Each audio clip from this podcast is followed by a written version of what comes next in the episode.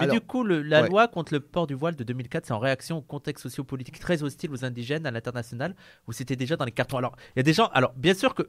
Bien sûr que ça a joué 2001 et tout, sauf que le truc sur le voile, ça datait d'avant 2001. Il me semble que dans les années 90, c'est pas 89 où ça a commencé. euh, L'affaire de Creil. Ouais, voilà.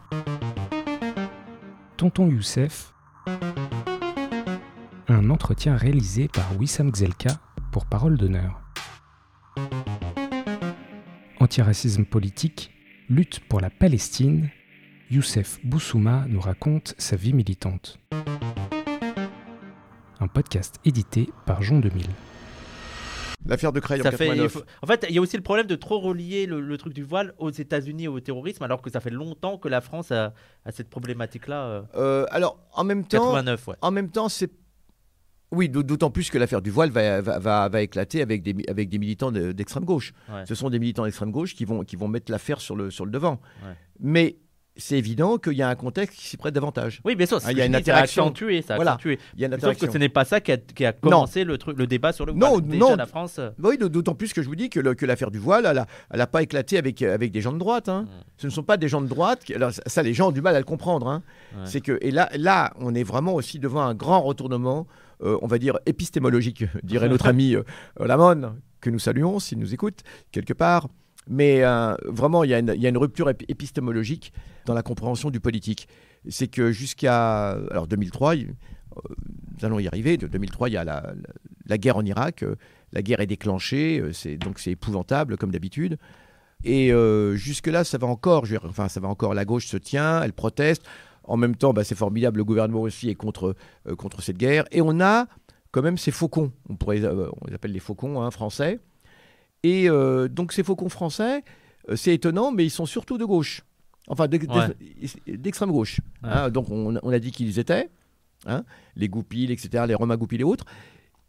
Et c'est vrai que pour eux, quand même, je pense que le- le- l'affaire du 11 septembre joue. Bah oui. C'est-à-dire que le logiciel islamophobe qui va commencer à se constituer, je ne dis pas que la France auparavant n'était pas, il n'y avait pas dans l'impérialisme une islamophobie structurelle, etc. Bien Bah, on évidemment. pourrait même remonter, mais même avant, mais même remonter à la guerre d'Algérie où il y avait tout un discours, euh, les femmes enlevez votre voile, rejoignez la France. Il y avait, il y a- ça fait longtemps qu'il y a une focalisation sur le voile euh, en France. Ouais, ouais, oui, alors sur l'affaire du voile, absolument. Ouais. Sur l'affaire du voile, absolument. Mais il y a eu euh, une accélération après 2001. Oui, oui, oui. Oui, oui. Oui, oui, oui, tout à fait. Alors, la, de toute façon, l'impérialisme est toujours, est toujours une bête complexe, hein, parce que pendant la guerre d'Algérie, en même temps, euh, parfois l'impérialisme avait tendance à caresser dans le sens du poil euh, des féodaux et même euh, à se prétendre euh, comment euh, philo, euh, philo-musulman, etc., Ouais. etc. hein. Mm. Euh, Rappelez-vous de Le Pen, Islamophile. oui, je voulais pas utiliser parce que c'est pas vraiment islamophile, c'est philo-musulman au sens propre du terme. C'est que rappelez-vous ce, ce- ce discours de Le Pen à l'Assemblée, qui, qui est connu, hein, où, où- où Le Pen fait l'apologie des musulmans. je ne sais pas si vous le connaissez. Ah, je connais pas. Je sais qu'il avait été contre la guerre en Irak. Oui, alors ça c'est autre chose. Mais moi je parle, moi, je parle oui, de la guerre oui. d'Algérie. Oui, à l'époque. Oui. Pendant la Non, guerre d'Algérie. J'ai eu, eu un détail où je me rappelle qu'il avait des propos en mode c'était scandaleux. Ah bah, ah bah, l'extrême droite est, est- est contre la guerre en Irak. Mais donc, euh, ouais, Ouais. donc. euh, Alors, du- alors, juste pour vous dire que l'impérialisme est- est- est- peut être extrêmement pernicieux parfois, et que pour justifier la présence française en Algérie, eh bien, on avait tendance parfois à dire Ah non, mais l'islam est parfaitement compatible avec la République, parce qu'il y avait des gens qui disaient que c'est incompatible. Alors, aujourd'hui, à l'époque, ceux qui voulaient garder l'Algérie absolument à la France, Ah ils oui, disaient- ils disaient- d'accord. ceux je qui- vois. et Le Pen fait une intervention dans laquelle il dit Les nationalistes algériens sont des racistes, en fait, parce qu'ils prétendent que les musulmans et les Français ne peuvent pas cohabiter. Hmm. Vous avez compris le truc? Comment, comment on peut retourner facilement des arguments dans un sens ou dans l'autre hein? Ouais. Mais bon, alors ensuite il va complètement changer et il va dire que l'islam est incompatible avec la France, pour- Ouais. comme, avec euh, l'esprit français. En ce qui concerne l'époque, bien sûr, l'extrême droite est contre la guerre en Irak. Et euh, mais par, euh, par anti-américanisme, pas par anti-impérialisme. Hein, bien pour rester. Non, mais l'argument de Le Pen, c'était aussi pour rester euh, cohérent sur ses logiques euh, à lui. C'est les Arabes sont chez les Arabes, ils font ce qu'ils veulent en Arabie. Nous, on est en France, on fait ce qu'on veut en France. En fait, vu que lui dit la France doit être français, on fait ce qu'on veut en France. Personne n'a vous dit quoi faire. Il était obligé de dire bah, les Arabes ils sont en Arabie. vous n'avez pas à leur dire quoi ils font. Euh, tout en étant aussi colon, tout en étant Oui, oui, impérialiste. c'est- mais mais ça, c'est de toute façon, c'est le paradoxe, c'est que Le Pen a, a énorme- a énormément de relations avec, euh, avec les États-Unis en vérité. Ouais. hein, au- Il avait rencontré Reagan. Bien sûr, bien il sûr. était ultra libéral. euh. Bien sûr. Et en même temps, à un moment, alors je crois que c'est parce que en fait, euh, il a, il a une base, il, euh, il a une base qui effectivement à l'époque euh, se, se dit plus ou moins anti-américaine. Alors je dis bien anti-américaine, euh, vaguement, euh, euh, euh, gaullistoïde, Ouais. euh, vaguement gaullistoïde, hein, mais, euh, mais encore une fois, euh, disons-le, l'anti-américanisme, c'est pas l'anti-impérialisme. hein. Ouais. On est bien d'accord. hein. Euh, Oui, mais ça, c'est- ça, c'est le truc qu'on reproche aux Rouges Ouais. qui sont les premiers, les premiers à dénoncer l'américanoïde, je crois, les gens genre qui seraient pro-US, ouais, l'impérialisme US et tout, alors que eux ils disent rien sur la France. On leur dit, ne vous êtes pas cohérents. Quoi. C'est vraiment genre le seul impérialiste, c'est les États-Unis. Voilà, Ah. exactement. Bah, euh, exemple euh, sera là. Oui. On va euh, pour, pour l'affaire du voile. Est-ce que tu, c'est vrai qu'on avait zappé de parler de ça, mais de va- l'affaire de Creil en 89, il y a des gens qui demandent ce qui s'était passé. Alors, l'affaire de Creil, mais l'affaire de Creil avait été réglée localement. C'était simplement une, une jeune fille qui, qui était venue avec un voile. Ça avait créé un problème avec, euh, avec le principal. Elle était venue à l'école? Elle était venue à l'école. C'est la fille de Lévy ou pas? Non, pas du après. tout. C'est bien après ça. C'est justement. c'est c'est- 2004. Donc là, euh, c'est 2004. juste une fille qui voulait aller. euh, Donc il y avait une affaire, mais qui était restée stricto sensu au plan local, qui avait été réglée au plan local par le proviseur, par le règlement intérieur, etc., etc., etc., et qui n'avait pas fait plus de, euh, comment, de vagues que cela, justement. D'accord. Et, et, euh, les gens disaient, bah, en plus, il ne peut pas être raciste parce que c'était c'était un noir, le Oui. proviseur. Donc euh, voilà. En même temps, c'est un argument qui ne veut rien dire. On peut avoir un arabe ou un noir qui est parfaitement Oui, on peut, raciste. euh, Mais en tout cas, l'affaire était restée, euh, l'affaire en était restée là. Donc on peut pas dire qu'il y a une grosse affaire. Ça avait un petit peu moussé, mais pas trop. Et, et, euh, donc c'est pour ça que c'est intéressant de voir quand quand il n'y a pas de relais euh, euh, comment idéologique, eh bien une affaire peut parfaitement rester à un niveau. Mais qu'est-ce qui va changer euh, là dans les années euh, 2000 Eh bien c'est euh, c'est sûr que l'affaire du 11 septembre a créé un climat. Ouais. Mais euh, lorsque l'affaire du voile va, euh, va éclater, donc en, en 2004, en 2004, donc euh, il y a la guerre contre l'Irak, etc. La guerre, bon, mais on a affaire à, à une, on a affaire à un contexte, on va dire franco-français vraiment. Bah oui. Évidemment, qui peut avoir des incidences, qui peut, mais je le répète. Et là, on va en dire un mot. Alors, comment ça éclate euh, l'affaire du, du voile? Qu'est-ce qu'il C'est dit? juste ce qu'il dit. Bientôt 2005. Le pire, bientôt, on y arrive, on y arrive, on y arrive. Et d'ailleurs, ça commence là. Les gens, euh, là, c'est euh, l'archéologie du pire, là. hein, de- Ben oui, parce que c'est comme ça que tout a commencé. En Et fait, Boutelja, as tout à fait raison. On est dans l'archéologie du pire. Euh, on va être ensuite bientôt dans la préhistoire du pire. Pour être enfin dans l'antiquité du pire. Mais bon, alors toujours est-il que à ce moment-là, bah, en, ce qui concerne Bonjour. ma, en ce qui concerne ma pomme, euh, moi je m'occupe surtout de la Palestine évidemment, de la guerre contre l'Irak. On fait, on fait beaucoup de manifs. Euh, on a réussi à relancer le collectif national Palestine à l'époque. Et, euh, et donc du coup, du coup, voilà. il y a de grandes manifs, donc ça baigne, on va dire. On a beaucoup de. Alors, au niveau du militantisme, c'est pas aussi simple parce qu'à l'époque, la, la, la Ligue de défense juive est extrêmement active. Ouais. Ça donne lieu à beaucoup de batailles dans Paris, des, des agressions, etc. Mais l'un dans l'autre, euh, il y a des choses très positives en ce sens qu'il il y a une re- reprise du militantisme. À, à l'époque. Il y a euh, énormément de monde aux manifs. Et, et, et, et du fait de l'intermondialisme, il me semble qu'à l'époque, la gauche était bien plus pro-palestinienne et, Ah, complètement. et, et beaucoup avec des kéfiers et tout. Je me rappelle, Ah c'était oui. un peu la mode des kéfiers. Ah, bah, bien gauche- sûr. bien le- sûr. euh, surtout la LCR. le, le militant de la LCR devait avoir le kéfier. Ah oui, oui. Non, non, à l'époque, c'est c'est formidable. Au niveau de la cause palestinienne, elle est extrêmement soutenue. Alors, c'est- on est en pleine deuxième intifada. Euh, Arafat va être, euh, va être enfermé dans la Mukatha. Euh, comment, euh, donc, on va envoyer les missions civiles, etc. On va... Il y a tout un grenouillage. Et, et, euh, et en tout cas, euh, on est encore dans ce qu'on pourrait appeler une période faste au niveau militant. Et tout va s'effondrer avec, effectivement, cette affaire du voile. Donc, euh, personnellement, moi, je, je, je suis au collectif national Palestine, où, où là, on retrouve à peu près toutes les, toutes les grandes formations politiques du, du pays qui sont représentées. Euh, ça se passe à l'époque au MRAP, parce qu'à l'époque, le MRAP est quand même, il faut le dire, euh, spécial dédicace et hommage à celui qui dirige le, MAP, C'est-à-dire le quoi, MRAP. tout un grenouillage? Tout un, toute une agitation. D'accord. Les grenouilles, ça s'agite, donc... euh, D'accord. voilà, c'est comme ça. Et, euh, et, et, et, et, donc, du coup, euh, du coup, une, agitation euh, saine, une bonne agitation, on va dire. Et on est assez content parce que, il y a- certes, il y a une opposition, il y a une adversité, il y a, les sionistes sont vraiment complètement au taquet, mais voilà, on fait de la politique, on est content. Et là, tout va changer, je le dis bien, c'est vraiment une révolution copernicienne euh, avec, avec cette, cette, cette vague islamophobe. Il y a beaucoup de gens à gauche qui disent que cette polémique sur le voile était une manipulation de Chirac pour détourner l'attention sur la réforme des retraites de 2004. Et c'est là que là on n'est pas d'accord, c'est qu'on dit que c'était la gauche elle-même qui a commencé sûr. ça. Mais bien sûr, euh, une, une manipulation de Chirac. Alors entendons-nous bien. Factuellement, on va dire les choses factuellement. Euh, la, la- la question du, du voile éclate parce qu'au lycée d'Aubervilliers, deux jeunes filles, euh, bah, C'est les filles de. de Laurent Lévy, de Laura- de, de notre ami Laurent Lévy. qui est juif en plus, lui. Oui. Ah. Lui- mais- alors, Et qui était avec une. euh, bah oui, il était marié à une maghrébine, D'accord. et euh, mais, mais sa, sa femme n'était pas du tout euh, spécialement euh, Oui, bah oui. euh, musulmane, hein, Ouais. ou alors elle l'était d'apparence, comme dirait Sarkozy. hein. Par non, contre, mais si elle était salaf, elle aurait pas pu se marier avec. genre. Bah oui, Alors, je- je- j'enlève du le mot salaf parce qu'il est mal utilisé. Non, mais non. si elle était vraiment fondamentaliste et, et radicale dans l'islam et tout, elle aurait pas pu, elle, se marier avec un juif. Bah, bien évidemment, bien évidemment. Non, non, pas du tout. Sa, sa- sa femme avait les mêmes idées que lui, d'ailleurs. hein. Ouais. Mais il se trouve que la grand-mère, la mère de. Enfin, je vais pas faire de. Mais ces jeunes filles, je crois qu'elles se sont un petit peu retournées à l'islam par leur grand-mère. Mais en même temps, leur grand-mère était euh, pratiquant d'islam tout à fait. euh, Ça n'a rien à voir. hein. Sauf qu'à l'époque, eh bien, il y a effectivement beaucoup de jeunes qui, qui veulent réaffirmer euh, leur islam. Il y a une Mhm. question identitaire qui se pose. Mais qui, Euh. qui, qui, qui doit être aussi lié un petit peu, bah, déjà avec le contexte islamophobe qui est en Alors- France et qui, a dû s'accentuer en 2001 avec les attentats. Et ce qu'ils n'arrivent pas à comprendre les gens, c'est plus vous allez être islamophobe, plus il va y avoir un retour Mais- identitaire sur euh, l'islam avec des symboles qui avant n'avaient pas une telle importance. Bah, tu as tout à fait raison. C'est qu'il y a quand même une islamophobie qui monte dans le monde. Euh, Il y a quand même des, des- des réseaux, il y a quand même tout cela. On commence à, à mettre en question euh, l'islam, etc. Et alors, ces jeunes filles, qu'est-ce qu'elles font? Simplement, elles portent donc euh, le hijab. Ouais. Elles portent le hijab, elles sont, elles sont lycéennes, elles sont euh, lycéennes, excellentes élèves d'ailleurs, les deux, euh, au lycée d'Aubervilliers. Mhm. Et puis, euh, bah, donc, c'est- la gauche qui va commencer. Ça va commencer par des, des profs de leur lycée qui, qui décident de. qui lancent une menace en disant Nous arrêtons les cours si jamais ces deux jeunes filles ne retirent pas leur voile. Ah ouais, ils avaient dit ça. Voilà. Alors, euh, si jamais ces deux jeunes filles ne retirent pas leur voile.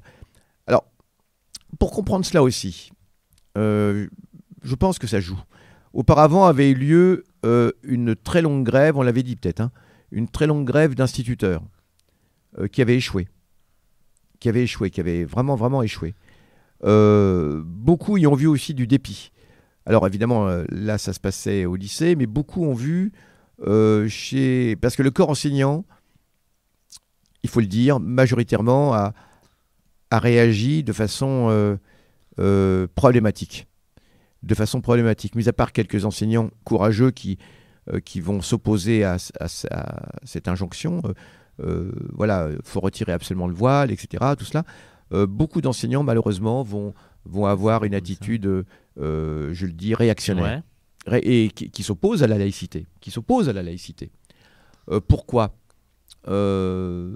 Pourquoi? Bah Parce que, parce que, euh, que effectivement on puisse euh, considérer que euh, ces jeunes filles euh, voilà, devraient pas porter le voile, etc. C'est un fait. Mais en l'état des choses à l'époque, euh, et si on se référait à la, la laïcité, la laïcité ne porte que sur les institutions, les structures, et pas les individus. La loi sur la laïcité. Donc, euh, euh, le, le- la- la question de, de, de juger le comment le, le de juger la façon dont les gens sont habillés, la seule exigence que pose l'éducation nationale, c'est la décence, ce qu'on appelle la Ouais. décence, hein, les règles de décence. Alors c'est évident, on va pas commencer à en discuter, mais les règles de décence, hein, d'accord? Les règles de décence et puis, euh, et puis le, le- le respect aussi, hein, le respect de la personne et autres. Or, on voit pas en quoi le voile pouvait porter à ces principes de décence et de respect de la personne.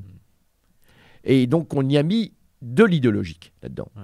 Et donc, ceux qui, qui les, profs d'Aubervilliers, et les profs de ces jeunes filles qui ont commencé à dire euh, si jamais ces jeunes filles ne retirent pas leur voile, nous cessons de faire cours, euh, je le dis franchement, étaient totalement euh, en contradiction avec la loi sur la laïcité. Euh, je fais juste un petit, euh, un petit aparté, juste pour dire, Laurent Lévy, dont on parle, le père des deux, des deux filles, il a écrit, euh, c'est un militant de la gauche, de, de la gauche antiraciste, et il a écrit ce livre-là à la fabrique sur la gauche, les Noirs et les Arabes, si ça vous intéresse. Ouais. Donc allez voir. Et donc, ouais, donc là, ça va, ça va créer, ça va créer une vraie polémique, une un vrai débat, un tremblement de terre. un tremblement de terre. Est-ce qu'il y avait déjà le projet de loi sur le voile à l'école? Ben non, justement. D'accord, c'est ça qui a amené Bah le oui, projet de loi. bah oui, justement, c'est ça. Euh, c'est comme ça que Avec tout- la commission Stasi, c'est ça? Voilà, c'est ça. Donc euh, l'enchaînement, c'est que le, en, gros, le gouvernement dit, euh, voilà, ça, ça commence à créer euh, un malaise énorme. Beaucoup d'enseignants soutiennent évidemment les enseignants du lycée d'Aubervilliers. Il y a quand même quelques voix discordantes, il faut le dire. Euh, comment, qui s'opposent à cela, dont, euh, dont Pierre Thévagnan, qui est, qui est lui-même enseignant. Et, Hein et aussi quelqu'un qui a beaucoup. euh, parce qu'il y a beaucoup l'argument féministe qui est utilisé pour justifier l'interdiction du voile. Il y a aussi des. Alors il y a beaucoup de féministes qui sont tombés sur le truc. Il faut interdire le voile parce que c'est un objet sexiste, blablabla, blablabla, c'est honteux et tout. Beaucoup sont tombés là-dedans. Même des féministes arabes. Moi, on entend beaucoup parler de Fatima Benomar. Fatima Benomar a été euh, anti-voile pendant très longtemps et euh, assez islamophobe. Mais il y en a qui, sont, qui ont résisté, qui, sont, sont, euh, qui ont milité contre l'interdiction du voile, notamment Christine Delphi. Christine, Christine Delphi, Delphy, qui, euh, faut lui rendre hommage, qui était euh, Ah bah, à fond euh, contre seul- l'interdiction du voile. non seulement on va lui rendre hommage, mais tous ce- tous les comment tous ces gens qui, qui dénoncent qui dénoncent cela. Et, et donc je tiens à le dire aussi, oui, à le rappeler. donc je n'ai pas, pas terminé la phrase tout l'heure, mais Mouloud Aounit, Mouloud Aounit qui à l'époque est responsable du MRAP Mhm. et spécial dédicace à lui, il est il est au ciel. Euh, donc on lui rend hommage où qu'il soit. Euh, c'était vraiment, c'était vraiment quelqu'un de très courageux parce qu'il est au MRAP et il va, alors que Mouloud Aounit, euh, je, je ne trahis rien en disant qu'il qu'il était athée. Mhm. Il est communiste, il est athée, enfin, il- hein, et, et bon. euh, alors c'est d'autant plus intéressant, Mouloud Aounit, que qu'au départ, dans les années 90, euh, je le dis franchement, nous semblait être simplement euh, euh, le, Merci beaucoup. le euh, beurre, le beurre gentil Merci qui était, qui était au Parti communiste hein, et qui effectivement allait remplir sa fonction, etc. euh, euh, tranquillement. euh. Et je ne sais pas ce qui s'est passé. Il a eu un réveil extraordinaire sur deux sujets Ouais. qui nous intéressent évidemment, sur euh, la Palestine. Enfin, un réveil. Non, je pense qu'il, euh, ce serait pas bien de ma part de dire ça. Je pense qu'il a toujours été pro-palestinien. hein.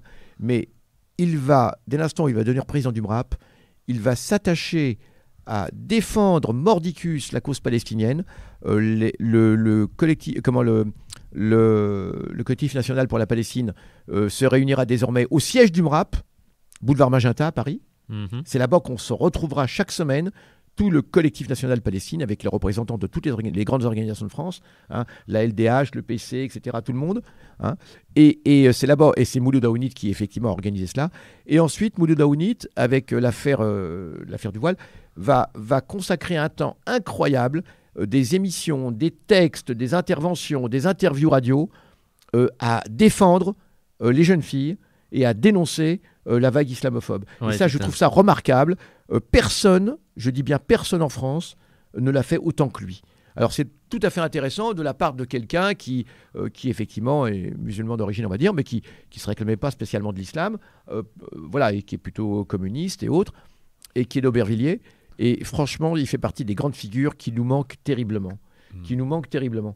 J'ai parlé de Christine Delphi, j'ai parlé des féministes Alors, je vais euh, un qui, mot, qui, qui- ont tourné euh, sur l'islamophobie et tout. Sur le sujet, si vous intéresse, je vous, a- je vous invite à- comme introduction à lire ce livre de Félix Bojo-Ewon, JP Fémi- ouais, et Stella. Ouais. Méliani Belkacem. Stella Méliani Belkacem qui est aux éditions La Fabrique. Ouais. Les féministes blanches et l'Empire et qui montrent comment euh, des femmes et des féministes ont utilisé... euh, je sais pas si on peut dire utiliser parce que en fait ce qu'on critique aussi dans le féminisme c'est que en fait moi ce qui m'énerve dans le féminisme c'est que il faut il- il- le féminisme est né quelque part Bien sûr. le terme sûr. féministe le mot féminisme le Ouais, féminisme est né quelque part c'est en Occident et dans une période euh, déterminée euh, et donc elle prend aussi certaines mœurs de l'époque et notamment le côté un peu raciste il y a toujours eu une forme aussi de racisme au sein du, du féminisme et il montre là-dedans comment euh, le féminisme au- ont pu alimenter euh, des idées racistes et ont pu elles-mêmes bénéficier du racisme pour euh, gagner, euh, gagner en puissance. Mais on- fera toute une émission autour de ça. Mais tu as raison, ça sera intéressant parce que on pourrait même remonter plus, comment, plus loin. Je ne sais pas si. Non, ils le font pas dans leur, ils le font pas dans leur bouquin, mais, mais c'est vrai qu'il y a toujours cette ambivalence lorsqu'il s'agit de la question, de, la question des femmes et des droits des femmes. Euh, en Occident, il y a toujours euh, euh, un tropisme anti-musulman qui est, qui est redoutable. Ouais, ouais, ouais. Et, et, moi, j'aurais juste cité Simone de Beauvoir. Euh, Simone de Beauvoir, euh, comment, euh, qui effectivement, dans, dans- dans un de ses bouquins, euh, eh bien, fustige euh, les Palestiniens, Ah ouais? Absolument, en disant les Palestiniens. Alors, C'était la... la, com- la compagne de Sartre. Voilà. Et Sartre qui était... euh, on dit que le seul problème de Sartre, c'est qu'il était pro-israélien. Bah, il l'a été, euh, et quand il est devenu pro-palestinien, ça n'a pas duré longtemps malheureusement, parce que Ouais. ensuite c'était la, voilà, il, il s'est mis, euh, Voilà. Ça n'a pas duré longtemps. Mm. Mais euh, voilà, il était fasciné par la violence. donc d'abord des sionistes, ensuite des Palestiniens. En fait, ça. son rapport à la, au sionisme et à la Palestine est très faussé, euh, est Ouais. vraiment faussé chez Sartre. Mais ça serait une, une émission. Et Simone de Beauvoir, dans un de ses bouquins, euh, qui dit les Palestiniens, c'est la civilisation du bourricot. Ah ouais. Les Palestiniens, c'est la civilisation du bourricot. Parce qu'elle était très sioniste. hein. Elle, par contre. Alors bon, Et moi, je voulais juste faire Ouais. un petit détail aussi sur Christine Delphi parce que ça rejoint ce qu'on n'arrête pas de dire sur, euh, sur, notre per- sur notre vision de la politique et euh, sur notre distinction entre les actes et la pensée. Et, tu vois, c'est ce qu'on disait avec euh, Mélenchon. euh, c'est ce qu'on répond un peu, par exemple, quand on dit Ah, mais vous êtes antisémite. On dit, d'accord, ben, objectivement, qu'est-ce qu'est-ce qui montre qu'on est antisémite? Quelles sont nos actions? Quels sont nos projets antisémites? Et ils disent, ah non, mais c'est à l'intérieur de vous. ah oui, Et on dit, bah, à, à la rigueur, si vous voulez, à la rigueur, à l'intérieur de nous, on est antisémite, mais si ce qu'on fait n'est pas antisémite, on s'en fout. Et on prenait le truc avec euh, Mélenchon et on disait, Mélenchon, on sait qu'au fond de lui, il a sûrement des côtés islamophobes, sauf que concrètement, dans les actions, nous, ce qui nous intéresse, c'est les actes, et il agit contre l'islamophobie. Et moi, je trouve que le Delphi, c'est aussi un bon exemple, parce que Delphi, sur le voile, certainement, c'est sûr et certain qu'elle pense que c'est un objet sexiste. Et j'arrive à comprendre pourquoi, de son point de vue en tant que féministe, c'est un objet sexiste, le voile, parce que c'est appliqué qu'aux femmes et tout. Mais en même temps, elle s'est opposée à l'interdiction du voile. Donc même si à l'intérieur d'elle, elle, elle, est, elle, elle pourrait être ce qu'on pense, nous, de notre point de vue islamophobe, dans le sens où pour elle, euh, le voile, c'est forcément sexiste et tout, dans les Alors- faits, elle s'est attaquée, euh, elle à l'interdiction du voile et elle avait un argument euh, qui, est pertinent. Elle disait, mais je comprends pas en fait. Vous dites, il faut interdire le voile parce que c'est un objet sexiste. Mais c'est bizarre, dans la société, il y a que ça. Il y a que des objets sexistes. Il y a que des- même les tenues. Il y a que des tenues sexistes. Mais comme par hasard, le symbole du sexisme en Europe, c'est euh, un truc arabe, c'est un truc musulman. Donc c'est quand même assez étrange. Mais c'est là qui est intéressant, c'est la distinction entre qu'elle pourrait penser au fond d'elle et ce que vous faites euh, vraiment, tu vois. Parce qu'après, on s'en fout de sonder vraiment ce qu'elle pense Delphi du voile. On s'en tape. pour toutes les questions, il en va, il en va de même. hein. Je veux dire, même, tu cites Mélenchon. Euh, oui, Mélenchon a eu des sorties aussi sur les Juifs qui, euh, qui, qui posent problème. Ah bah oui. hein, et c'est pareil. Je veux dire, bon, euh, il ne s'agit pas de nier cela. C'est vrai, il a eu des sorties qui, qui, qui posent problème. Mais voilà, ce qui compte, c'est ce qu'il fait concrètement et dans quel sens sa politique va aller? Est-ce que Ah sa oui. politique va aller dans le sens euh, d'une islamophobie, d'un antisémitisme, ou au contraire euh, d'un anti Pardon. antisémitisme et d'un- anti-islamophobie? Donc voilà. Alors concernant Christine Delphi, justement, je vais en parler, puisque euh, très rapidement, lorsque cette affaire du, du- du voile éclate au lycée d'Aubervilliers, des bonnes âmes se retrouvent. Euh, alors on a des gens comme euh, Alain Grèche, on a des gens, on a des gens comme euh, justement Christine Delphi, hein, euh, et puis euh, Ouria aussi, parce que qui va, qui va se retrouver. dans Qui, un- qui- dans- qui était très proche à l'époque. euh, oui, bien sûr, puisqu'ils vont se retrouver dans un, dans un collectif qui s'appelle Une école pour tous. Et ce collectif Une école pour tous, eh ben, il dit quoi? Il dit l'argument qui est donné, c'est de dire ces, ces jeunes filles ne peuvent pas aller à l'école parce qu'elles portent le voile. D'accord? Mais ce faisant, elles sont exclues de l'école. Or, un des principes euh, cardinaux de, de la dite République française, hein, c'est l'enseignement. L'enseignement euh, euh, laïque, gratuit et obligatoire. Et donc, en excluant ces jeunes filles de l'école, eh bien, on, on- on détruit un des piliers fondamentaux de la République, Bonjour. qui est l'obligation d'enseignement. Hmm. Euh, et, et l'enseignement obligatoire. Alors, quid de cet enseignement obligatoire quand on dit ces jeunes filles ne pourront pas aller à l'école parce qu'elles portent un foulard? Est-ce que, est que le plus important, c'est la répression du foulard ou est-ce que c'est le fait qu'elles aillent à l'école Bah ouais. alors, si une république, on arrive à dire que le, plus, que, que, que le fait de porter un foulard, c'est plus important, c'est plus grave, hein, et ça peut dispenser la république de son obligation de fournir un enseignement, dans ce cas, où va-t-on? Dans ce cas, où va-t-on? Donc, euh, c'est très intéressant, la Mhm. problématique, et c'est comme ça que, le, euh, que, que, que, que va se constituer le collectif Une école pour tous, en disant, euh, quelle que soit l'opinion qu'on puisse avoir sur... Et on a le droit en Et on a le droit, bien sûr. pas dire, vous avez le droit de penser Mais ce bien que sûr. vous voulez sur le voile, on s'en fout. mais bien sûr Parce que- parce que t- tant que ça reste, à- ça reste à l'idée de la pensée. Après, c'est l'interdire qui va nous poser problème. Bah oui. Vous pouvez tout à fait penser que c'est de n'importe quoi, c'est de la merde, c'est réac, c'est euh, c'est moyen de jeu. On s'en fout. On s'en fout. On n'est pas là pour défendre le voile ou pour être contre le voile. C'est ça qu'il fallait absolument comprendre. C'était l'idée de dire que voilà, ces jeunes filles n'auront pas droit à l'école. hein, euh, sous prétexte qu'effectivement elles portent le voile. Et c'était extrêmement grave. Donc il y a ce collectif Une école pour tous qui se constitue. Euh, alors bien sûr, il y a, il il y a, beaucoup de- de gens, il y avait extrêmement, il y avait beaucoup de gens bien à l'époque. Je crois que malheureusement il y en a beaucoup moins maintenant. Et en face, on a des gens comme euh, Caroline Fourest, on a etc. Tous ces gens-là qui effectivement, hein, euh, qui à l'époque euh, s'occupent de quelque chose qui s'appelle Pro-choix, je crois. Enfin, qui au départ était quelque chose qui était, qui était bien, qui était, qui était, pour, la Caroline liber- Fourest. ouais, qui était pour la liberté de l'avortement, ce genre de choses. Après, elle a toujours été très libérale, hein, Caroline Forest. Alors, elle est très libérale. Qu'elle a toujours été très critiquée. mais par alors du coup, du coup, pour, euh, ah bah oui, mais alors du coup, ça va être, ça va être vraiment là, elle qui va, qui va prendre, qui, qui- Mais- qui va être à, comment, à l'avant-garde de Ah. cette, de, de cette poussée islamophobe en France. Ah oui, oui, oui, ça va être absolument terrible. Ah. Alors il y en a d'autres, hein. Euh, il y en a d'autres, et, euh, et donc du coup, le collectif Une école pour tous, euh, qui est vraiment très très bien. Donc là se retrouvent des gens. Alors je n'ai pas cité tous ces gens. Il y a aussi euh, Catherine Samary du, du NPA. Donc c'est comme ça que moi, modestement, je fais la connaissance de tout ce beau monde, parce que moi j'étais sur ma planète Palestine jusque-là, et uniquement sur ma planète Palestine, hein, donc au collectif national. Mais comme le collectif national accueille aussi le collectif Une école pour tous, c'est comme ça que la rencontre va se faire. C'est comme ça que je rencontrais donc euh, toute cette bande avec entre autres Ouria Boutadja. Euh, 2004, c'est là que le projet de loi il commence à apparaître. Bah bien sûr, Ouais. puisqu'il va, il va donc y avoir la commission Stasi, le gouvernement pour la sortir. Constitution Stasi, c'est quoi? C'est un truc du gouvernement qui dit Oui. bon bah en fait. euh, Bah, qui- Le qui- gars, Stasi, c'est le nom hein, du gars. Oui, c'est le nom du gars. Parce Oui, que oui. les gars, euh, ça fait très, ça fait très flic, euh, Stasi. La Stasi, oui, mais d'accord. oui. Oui, Mais Il y a beaucoup qui pensent à ça. Quoi. pas pensé à Mais cela, oui. d'accord. Oui. Parce que toi, tu vois Stasi dans ta tête, mais quand on est jeune et tout, et on entend commission Stasi, on est en mode ah oui, mais en fait, c'est le nom du principal gars qui s'occupait de ça. Euh, Stasi, qui était un ministre de, de, je sais pas, de droite, du centre, moi je sais pas la différence. Alors, alors la commission Stasi, alors ce qui est intéressant, c'est que cette commission Stasi, elle est, elle est censée donner un avis, Ouais. un avis consultatif, et, et, et, euh, et disons que comment, qu'avec cet avis, le gouvernement pourra se faire une, une idée sur le fait de savoir s'il faut faire une loi ou pas faire une loi, et d'accord, et euh, ou interdire le voile ou pas l'interdire, etc.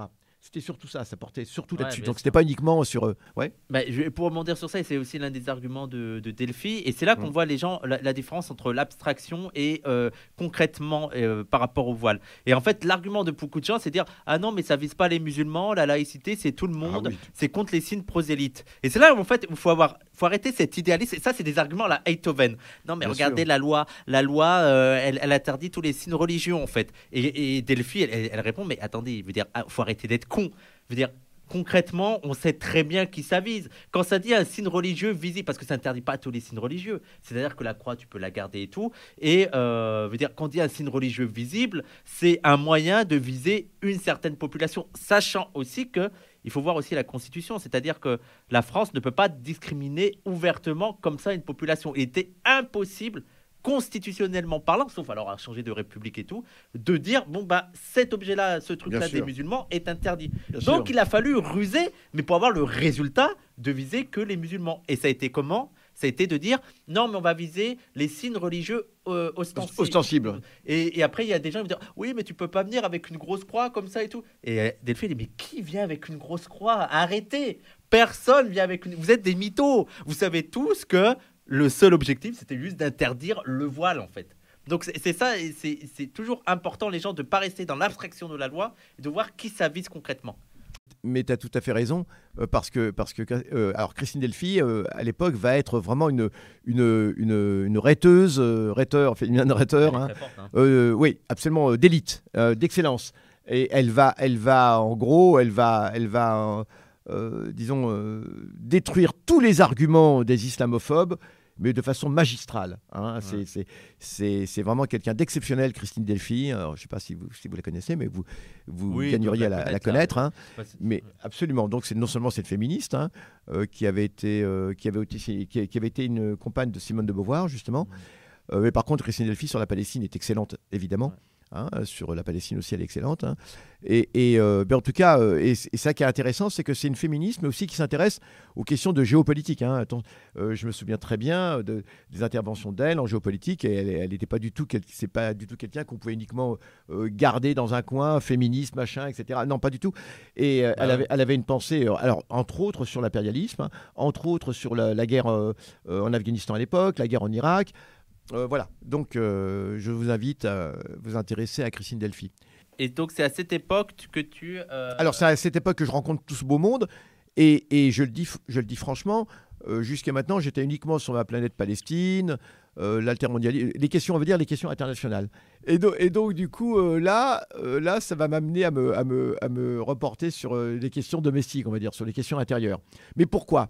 Bah Parce que ça va donner lieu à une telle vague islamophobe, raciste à ce moment-là, euh, cette affaire de la loi, que j'en suis absolument sidéré. C'est-à-dire que, vous savez, on, sort- on sortait d'espèces de, de- Il y avait eu un angélisme à la fin des années 90 avec euh, la France black blanc beurre, etc. Alors, euh, moi, je, je n'ai jamais succombé à, ce mythe, hein, on est bien d'accord. Mais il y avait eu euh, Chirac, il y avait eu l'affaire de Jérusalem, il y avait eu tout cela, il y avait eu le refus de la France de participer à la guerre en Irak. Donc, on était quand même dans une, ambiance, je ne vais pas dire de conciliation avec l'impérialisme, hein, Ouais. mais disons, on avait connu pire. On avait connu pire. Comme... Alors, il y a des luttes, il y a etc. hein, mais rien ne nous, euh, nous indiquait euh, ce, ce qu'on allait connaître par la suite, qui était bi- bien plus grave encore, hein, avec l'arrivée de Sarkozy par la suite, etc. Mais en tout cas, toujours est-il qu'on on va, on va, on va, dé- dé- on va déchanter, on va terriblement déchanter des tas de gens que l'on pensait être de gauche, Oui, il y avait le rêve de l'intégration. bah, complètement. Oui. Ouais, avec Jamel Debbouze. Alors moi, je l'ai jamais eu ce rêve. Hein. Oui, oui, non, mais je veux Mais- dire, chez les indigènes, il y avait cette, cette croyance. Voilà. Ah, voilà, Zidane, voilà, voilà. euh, Jamel Debbouze qui Exactement. avait beaucoup participé à ça. Bon, Voilà, il y voilà. avait- Il y avait un espoir. Il y avait... Et là, euh, je vous dis franchement, ça va être eff- effroyable. Alors surtout pour nous militants, puisque c'est à ce, à ce moment-là que je vais perdre beaucoup de camarades. Ouais. Ah oui, bah j'imagine. Euh, politiquement, je vais, l'époque. je vais les perdre euh, politiquement. D'ailleurs, je voulais en dire un mot. Euh, ça a été un grand tournant. Le grand tournant, euh, ça a été l'islamophobie. C'est là où des tas de camarades que j'avais depuis des années, des années et des années, hein, qui étaient des, des gauchistes, etc., euh, c'est là où, euh, sur cette question, ils vont canner. Sur cette question, ils vont canner, c'est le cas de le dire. Oui. Ah ouais, non, mais c'est quelque chose de dingue. Euh, c'est là où, où euh, ils vont me considérer comme un ennemi. Hein, on, va être, on va être considéré comme, mais vraiment comme des ennemis, hein, pas simplement des. euh, ça, va, être très grave. Euh, et d'ailleurs des camarades avec qui je suis toujours pas réconcilié jusqu'à aujourd'hui. hein. Et, euh, donc, je lis bien, des, blancs évidemment surtout, mais pas, forcément d'ailleurs. Il y a aussi un certain nombre de, de militants d'origine maghrébine qui vont aussi, de ce point de vue, complètement épou- épouser le, le- le- pli islamophobe.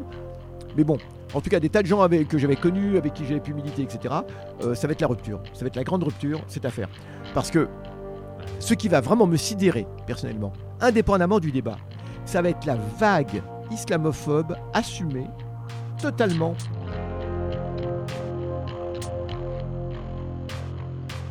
C'était Tonton Youssef par Wissam Gzelka, édité par Jean 2000 pour Parole d'honneur.